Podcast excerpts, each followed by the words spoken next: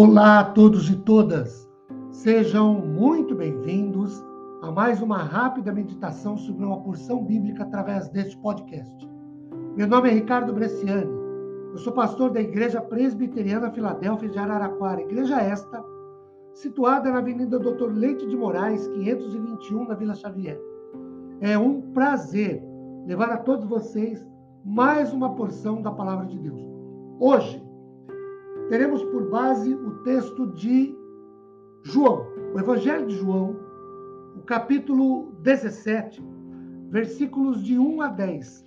E ao longo de pelo menos mais quatro outros podcasts, nós nos deteremos em detalhes desse texto. Queridos, uma pergunta: quem é o Deus de Jesus Cristo? Esta é a primeira questão que a oração sacerdotal, porque esse texto de João trata do que foi, do que é chamado de oração sacerdotal, nos permite visualizar a quem Jesus chama de Deus e como ele o define. Isso é importante na medida em que nos conscientizamos que ser cristão conhecer o Deus com quem Jesus se relacionava e com quem nós também devemos nos relacionar. Eu destaquei João 17, de 1 a 10, mas na verdade nós trabalharemos ao longo da exposição, durante, todo, durante toda a exposição, o capítulo todo de João 17. E quero ressaltar aqui o seguinte: em primeiro lugar, o Deus de Jesus é seu Pai. O verso 1 diz: Tendo Jesus falado estas coisas, levantou os olhos ao céu e disse: Pai, é chegada a hora, glorifica teu filho, para que o filho te glorifique a ti. O verso 5: E agora glorifica-me, ó Pai. O verso de número 11: Já não estou no mundo, mas eles estão no mundo, ao passo que eu vou para junto de ti, Pai Santo o verso 21, o verso 24 e o verso 25. Também Jesus se refere a Deus como seu Pai. O Deus de Jesus não é uma entidade, um ser supremo que pouco ou nada se importava com o seu bem-estar, visto ser distante, inatingível, como os deuses pagãos.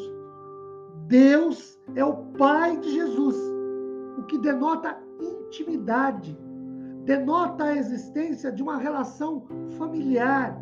O fato de Deus ser o Pai de Jesus implica, primeiro, que fica claro que, o, que Deus é o originador da vida, como Pai. Segundo, fica claro que ter Deus como Pai nos conduz ao fato de que temos uma família, pertencemos a uma família, onde os irmãos estão, estarão, vivem e viverão juntos. O versículo 24, palavras do Senhor Jesus: Pai, a minha vontade é que onde eu estou, estejam também comigo os que me deste, para que sejam a minha glória que me conferiste, porque me amaste antes da fundação do mundo. Terceiro, fica claro que o Deus a quem Jesus chama de Pai é pré-existente ao mundo. Já lemos isso no versículo 5. Em quarto lugar, fica claro que o Deus a quem Jesus chama de Pai é aquele que nos guarda, nos protege, de acordo com o que lemos no verso 11, para que sejamos unidos a essa nova família, essa união, primeiro com Deus, depois com Jesus e depois ainda entre nós, filhos, o objetivo é testemunhar sobre Jesus de acordo com o versículo 21. Percebe-se uma união vital que liga o pai e o filho e ainda envolve todos os filhos de Deus. Em quinto lugar, Deus, na qualidade de pai, subentende a eliminação de todas as distinções raciais, nacionais, socioeconômicas que hoje dividem os homens, para sermos um, não pode existir mais ou menos, maior ou menor, melhor ou pior. Para sermos um, não pode existir diferenças. Deus é nosso Pai, Pai de todos os seus filhos. Não há distinção, não há diferença. Que Deus nos abençoe com graça, consolo, paz. Amém, queridos.